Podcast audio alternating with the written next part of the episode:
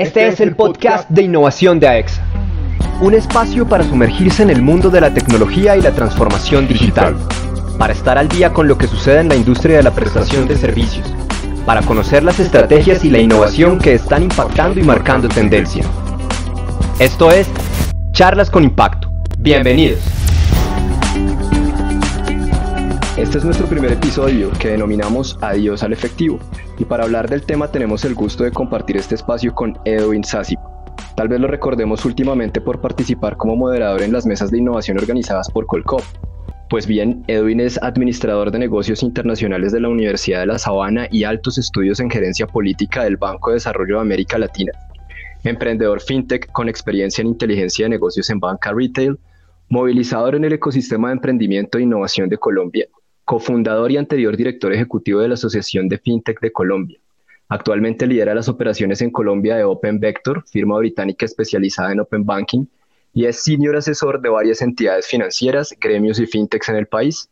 Hoy es el joven más influyente en el ecosistema fintech de América Latina, según el ranking de influenciadores fintech de Finovating, consultora española. Edwin, un gusto tenerlo con nosotros. Hola Julián, eh, hola a todos, muchísimas gracias por esta invitación, súper emocionado de hacer parte de este programa. Y bueno, vamos a tener una conversación bastante interesante sobre, sobre estos temas de, de negocios digitales, pagos digitales, fintech. Y bueno, feliz de poder compartir todo lo que está pasando. Súper, qué bueno. Pues empecemos, Edwin, con el título de este capítulo, es La expresión adiós al efectivo. Puede sonar algo utópica, sin embargo, estamos viendo que no es un escenario muy lejano. La primera pregunta sería entonces, ¿llegará el momento en el que todas o la gran mayoría de nuestras transacciones comerciales desvinculen al papel moneda? Wow, es una pregunta súper poderosa y en eso hay 10.000 discusiones, algunos optimistas, otros eh, bastante incrédulos. Yo soy, yo estoy como la mitad, me considero neutro en ese sentido y es que si bien eh, estamos en un mundo donde cada vez más eh, las personas están más empoderadas a través de medios digitales en la forma en cómo se conectan, manejan su dinero, eh, se relacionan y, administran sus finanzas, estamos todavía nos encontramos en países y en economías emergentes donde pues todavía el efectivo es el rey. Ahora bien, estamos en un mundo donde la pandemia ha acelerado los servicios financieros digitales y de alguna manera ha, crecido exponencialmente el uso y la adopción de esos canales digitales para mover dinero, pero pues muchos eh, y nos estaremos preguntando si en realidad pues, se ve en el fin del efectivo. Yo, si me quieres preguntar a mí qué piensa Edwin Sassipa sobre eso, yo, yo, yo me mantengo en, en, en la posición neutra donde eh, nos falta muchísimo, nos falta muchísimo para, si, la, para que en realidad podamos decirle adiós al efectivo. Hemos tenido grandes avances, pero pues eh, la informalidad, el sobreuso del efectivo y el gota a gota son bastante altos en este país, que en la medida que podamos destruir o acabar con esas esclavitudes del siglo XXI, pues ahí sí es donde veremos que eh, todo el mundo lo empezará a utilizar. En la medida en que logremos que los pagos digitales sean 100%, 100, 100 en línea y sin costo, pues será mucho más competitivo contra el efectivo que hoy no es en línea, perdón, que hoy sí es en línea eh, y no tiene costo. Entonces, eh, ahí tenemos un reto grande que trabajar como sector, como industria. Eh, obviamente es un tema también generacional, progresivo, que depende en la medida que más personas tengan confianza digital hacia estos nuevos instrumentos para mover su dinero. Pero bueno, nos falta todavía muchísimo. Vale, en razón a esta respuesta, eh, también hemos entendido que existe un mito alrededor de la digitalización y es que esta puede aumentar los gastos operacionales, que a veces montarse en estos modelos requiere una inversión significativa. ¿Qué tan cierto es esto? ¿Cómo se podría evidenciar ese costo-beneficio de la implementación de medios de pago digitales? Pues mira, ese, tema está sobrediagnosticado y, y, hay muchísimos estudios que han, han tratado de detectar cuáles han sido esos factores que eh, promueven el sobreuso del efectivo y por lo tanto no permiten que se aceleren los pagos digitales en el país. Y si miramos el caso de Colombia, y ahí hay barreras tributarias, hay barreras de mentalidad y cultura, hay obviamente eh, una una asociación de altos costos, tanto directos como indirectos, en el tratamiento, en el manejo del dinero. Eh, y también hay, hay, unos temas de infraestructura financiera, infraestructura tecnológica que no permite que, que, los pagos digitales sean un incentivo eh, más atractivo pues para los comerciantes, para que haya una mayor aceptación de medios de pagos digitales. Y uno de todos esos, si bien lo dices, como bien lo dices, es, es definitivamente los costos asociados a eso.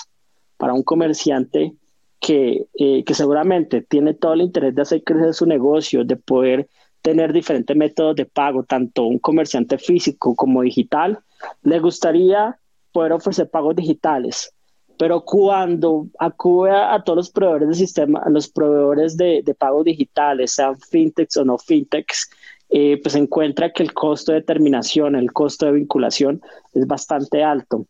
Y normalmente esto incluye todos los cargos, comisiones del gobierno, de todas las transacciones, de todos los intermediarios que participan en determinadas transacciones, que al final eh, para aquellos emprendedores, microempresarios, el canal tradicional, los pequeños negocios que están empezando dicen, no, yo todavía no me puedo subir a un costo tan alto en esta época que estoy arrancando, porque pues eh, necesito empezar a vender y necesito, no puedo empezar a, tener este tipo de gastos. Entonces, eh, los costos de terminación o los costos de adherirse a tener un dispositivo con el cual puedan adquirir pagos digitales o el costo de instalar una pasarela de pagos en su comercio electrónico, pues comparados en la región sí son bastante altos y, y ese es uno de los desafíos que tenemos como industria en cómo eh, hacer ese análisis de esos costos asociados para que finalmente el comercio diga yo prefiero seguir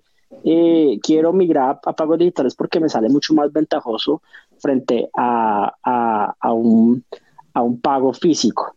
Ahí también hay un problema y es, es, es ese, esa percepción o ese concepto que tienen muchísimos microcomercios que prefieren estar en el anonimato, estar en la informalidad, que hacerse visibles ante el gobierno, ante las autoridades tributarias, que ese puede ser otro gasto adicional que al final pues genera fricciones eh, para los comercios que están empezando y que obviamente va en contravía de sus crecimientos y que definitivamente no los incentiva a que, a, que, a, formalizarse inmediatamente. Entonces, sí es un problema grande que tenemos que, que como, como industria superar. Eh, en eso están trabajando tanto fintechs como los administradores de los sistemas de pago, las entidades financieras, los bancos, eh, en poder abaratar esos costos de vinculación.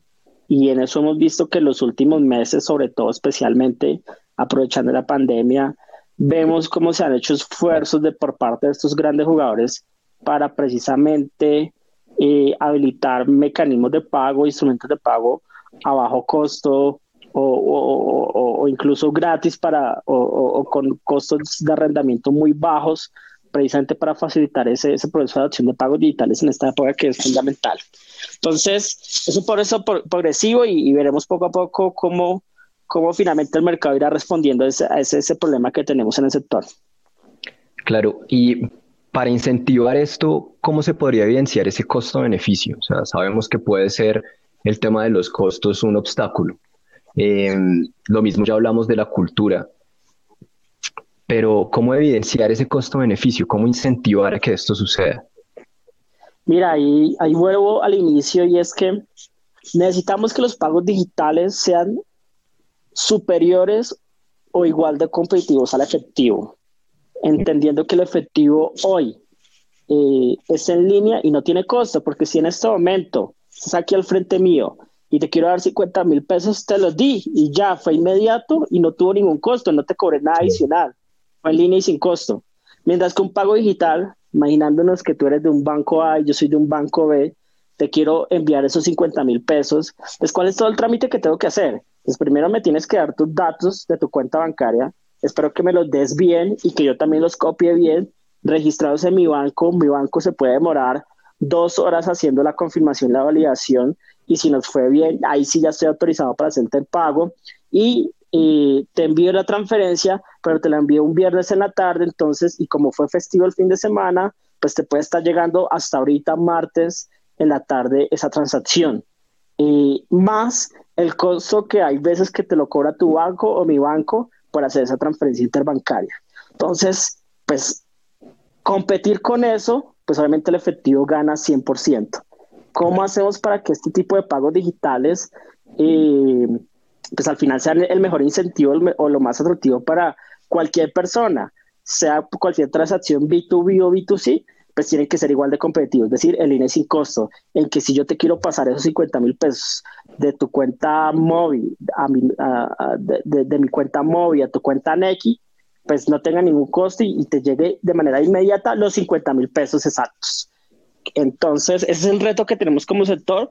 Ya hay iniciativas, hay, hay, algunas, eh, hay algunas propuestas tanto privadas como públicas en poder tener eso que se llama la interoperabilidad de pagos para poder, independiente del instrumento de pago, independiente de lo que se llama el banco emisor, el banco adquiriente, independiente del canal, del modelo, si es presente o no presente, eh, el pago sea transparente para todos y, y pase el INE sin costo. Ahí poco a poco eh, saldrán esas iniciativas porque esto, esto no es nuevo, esto ya funciona en muchísimos países del mundo, en donde ya este tipo de pagos eh, P2P eh, o pagos instantáneos ya operan, casos como India, casos como China, casos como Europa. entonces, en América Latina ya existen o se están implementando esquemas de pagos instantáneos como Brasil, como eh, como PITS o como México que tiene COI.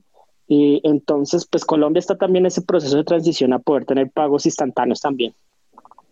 Claro, y entendiendo eso, se podría generar una división entre quienes tienen acceso a los pagos digitales y los que no. ¿Cómo las tecnologías emergentes podrían ayudar para que esa división no sea tan prolongada en el tiempo? Ahí, ahí el siguiente reto, y es que si bien hemos logrado que nazca una gran oferta de servicios financieros digitales que promueven el acceso a muchísimas personas que de pronto de alguna manera no tenían con qué o no les querían llegar y ahora sí ya existe el mecanismo.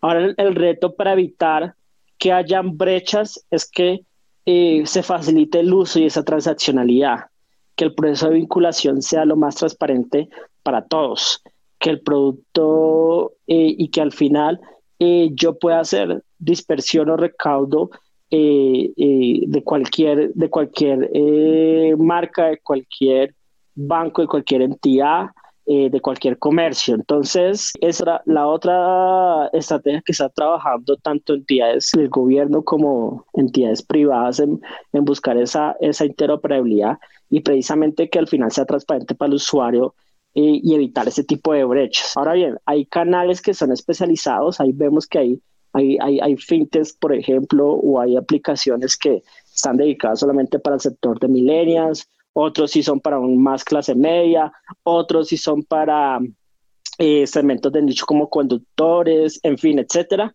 Entonces, veremos cómo cada esta oferta se va especializando para poder eh, llevarle el ecosistema completo a la persona, al individuo o al comercio, pues todas las soluciones, no solamente de pago, sino también de créditos, de inversiones, eh, que al final pueda manejar su dinero por ahí, que pueda gastar, invertir, eh, ahorrar de manera digital.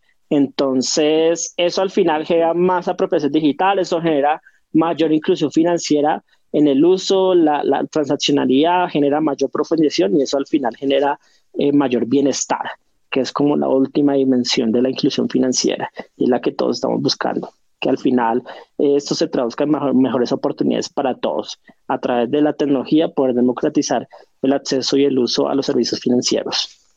Claro, y eso vemos que sucede, por ejemplo, desde el gobierno, de hecho está descrito en el Plan Nacional de Desarrollo, pero digamos que en términos de normatividad, ¿cuál es la percepción de Edwin frente al marco regulatorio para FinTech y otras iniciativas asociadas? ¿Cómo estamos frente a otros países de la región?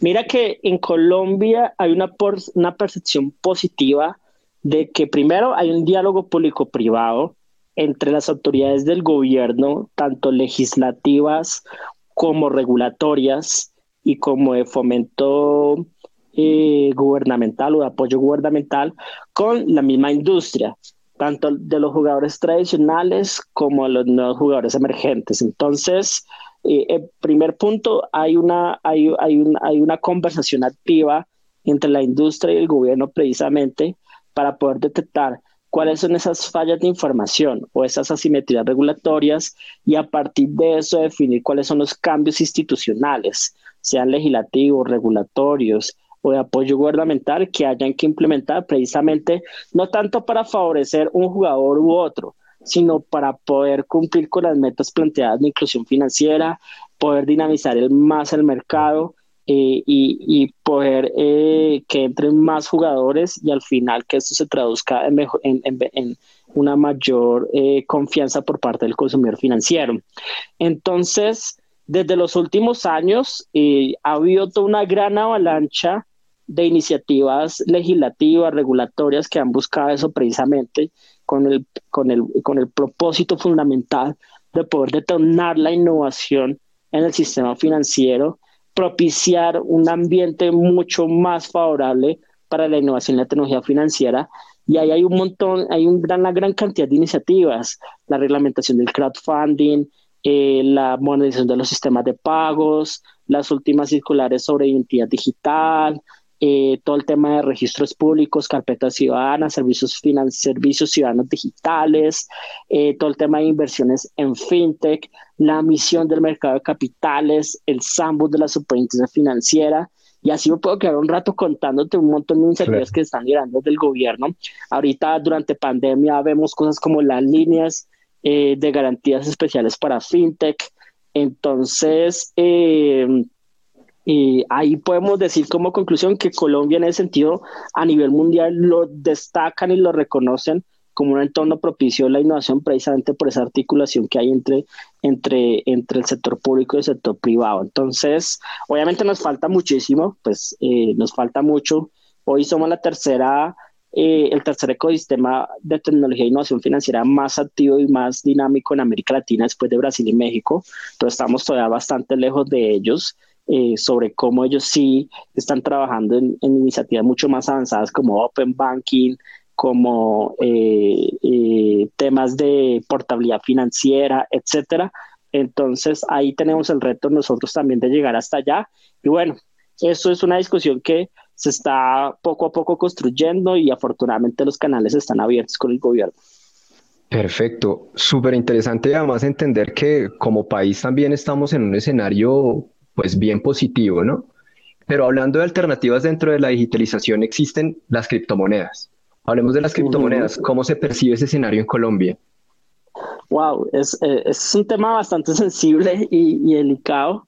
y, prefiero hablar de criptoactivos, no tanto de criptomonedas. Colombia tiene una criptoeconomía bastante fuerte, gustenos o no, y eso, una de las razones eh, que demuestra eso es pues la alta influencia migratoria de venezolanos que tenemos en el país y que hoy tienen, en vista de que no están bancarizadas, tienen restricciones para poder movilizar su dinero, eh, su, hacer remesas o enviar dinero hacia sus familias. Entonces, eh, hoy sistemas de criptoactivos le permiten hacer ese tipo de transferencias y les ayudan y es un canal muy potente.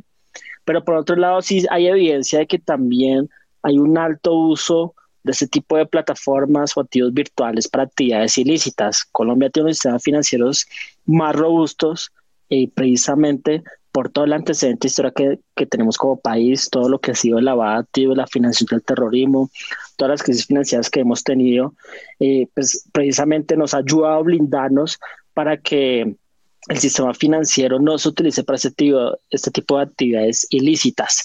Entonces, tenemos un gran reto eh, por trabajar porque claramente hay una comercialización activa de este tipo de, este tipo de activos. Eh, tanto para cosas buenas como para cosas no tan buenas, y es algo que en algún momento tendremos que activar esas discusiones. Colombia eh, se ha mantenido una posición neutra en donde, si bien no restringe la comercialización de criptoactivos one by one entre personas o comercios, eh, tampoco eh, promueve, incluso restringe eh, eh, la utilización del sistema financiero y su infraestructura para este tipo de plataformas o activos virtuales. Y en eso hay varias circulares por parte de la supervisión financiera en donde prohíbe el uso de, de, los productos del sistema financiero para esto. Entonces, han habido algunas iniciativas legislativas en tratar de regular esto eh, pero no han tenido éxito. Es algo que estamos en mora, eh, dado la alta influencia y la criptoeconomía fuerte que tenemos en el país. Pero bueno, seguramente en esta nueva legislatura, pues esa discusión se reactivará. Eh, dado que es algo que tenemos que enfrentar en la región, pues ah, también estamos en una etapa muy temprana en cómo acogerlas. Ahora bien, hay casos exitosos y hay validaciones del mercado y pruebas eh, demostradas y productos en producción eh, de casos aplicados de cómo las tecnologías distribuidas como blockchain pues son mucho, generan eficiencia sobre todo para temas de eh, transferencia de activos, transferencia de dinero. Incluso hay, hay, hay casos de bancos internacionales que han podido implementar pagos internacionales basados en blockchain. Están utilizando blockchain para temas de de seguros, etcétera. Entonces, eh, nos falta todavía tiempo, eh, pero algún día seguramente avanzaremos en, esa conversación de cómo acoger este tipo de criptoactivos. Qué bueno, qué bueno. Pero entonces el escenario en Colombia, tenemos que todavía hace falta un largo trayecto por recorrer, pero vamos por buen camino. Sí, sí, eh, hemos tenido una buena trayectoria, nos toca dar unos pasos firmes en cómo acogerlas. Eh, pero en este momento el valor lo tiene el gobierno en, definir cuál debería ser el enfoque en cómo aplicar una posible regulación de, este tipo de, de, utilización de activos digitales. Bien, un par de preguntas para cerrar, Edwin. Más allá de la crisis que estamos viviendo actualmente, el tema del COVID-19, que indudablemente ha sido un impulsor de la transformación digital en muchos escenarios, ¿Qué otros estímulos o qué otras cosas deben pasar para que se pueda decir adiós al efectivo? Pues bueno, esa es una muy buena pregunta y en eso tenemos, eh, si bien eh, la crisis ha acelerado los servicios financieros digitales y ha hecho que todo el tema de adopción de pagos digitales, financiamiento alternativo y que las personas sean mucho más conscientes de sus finanzas, eh, consultando herramientas digitales, por ejemplo, mirando cómo están sus eh, reportes crediticios, pues eso ha ayudado bastante a que eh, las personas sean más conscientes de que hoy existe este tipo de alternativas que son mucho más eficientes eh, para manejar el dinero. y por otro lado, la industria financiera y los líderes que están ahí, pues están creando mentalidades verdaderamente digitales. Entonces, logrando mejorar todos los procesos de vinculación, eh, todos los procesos de gestión del cliente, eh, utilizando alianzas, marketplaces para poder entregar experiencias de usuario 100% digitales sin tener que recurrir a canales físicos. Entonces, eh, todo eso está sumando para que podamos tener una mayor aceleración, una mayor penetración y apropiación digital y, sobre todo que se reduzca el sobreuso del efectivo. Incluso ya hay proyecciones, por ejemplo, de la bancaria que, que denotan que viene una reducción gracias a la pandemia en, en, el manejo de efectivo. Es algo muy positivo. Obviamente no como quisiéramos y, y, ojalá, y nos falta muchísimo para llegar a niveles de los países nórdicos. Pensaría que cuál debería ser esos triggers para que en realidad tengamos esos altos niveles y podernos convertir en una sociedad cashless o 100% sin efectivo, en lo posible superar esa utopía del fin del efectivo, pues nos tocaría tener un gran alto nivel de formalidad, nos toca reducir la informalidad y para reducir la informalidad necesitamos que las MIPIMES en este caso tengan más herramientas eh, a la hora de lanzar y crecer su negocio sin tantas fricciones, con una facilidad mucho mayor de hacer negocios que al final para ellos siempre van a tener como mejor incentivo pues usar pagos digitales que el efectivo. Creo que la informalidad es un factor muy importante. Dos, ese es un tema generacional, como lo venía diciendo, necesitamos que cada vez más haya mayor confianza digital, tanto desde los adultos mayores hasta eh, los centenias por usar ese tipo de canales. Y es un reto que tiene también la industria financiera. Si bien el sector financiero se basa sobre la confianza, la siguiente tarea grande que tiene todo el sistema financiero es generar confianza digital. Y en eso tenemos que mostrar que los canales hoy son accesibles, fáciles y útiles.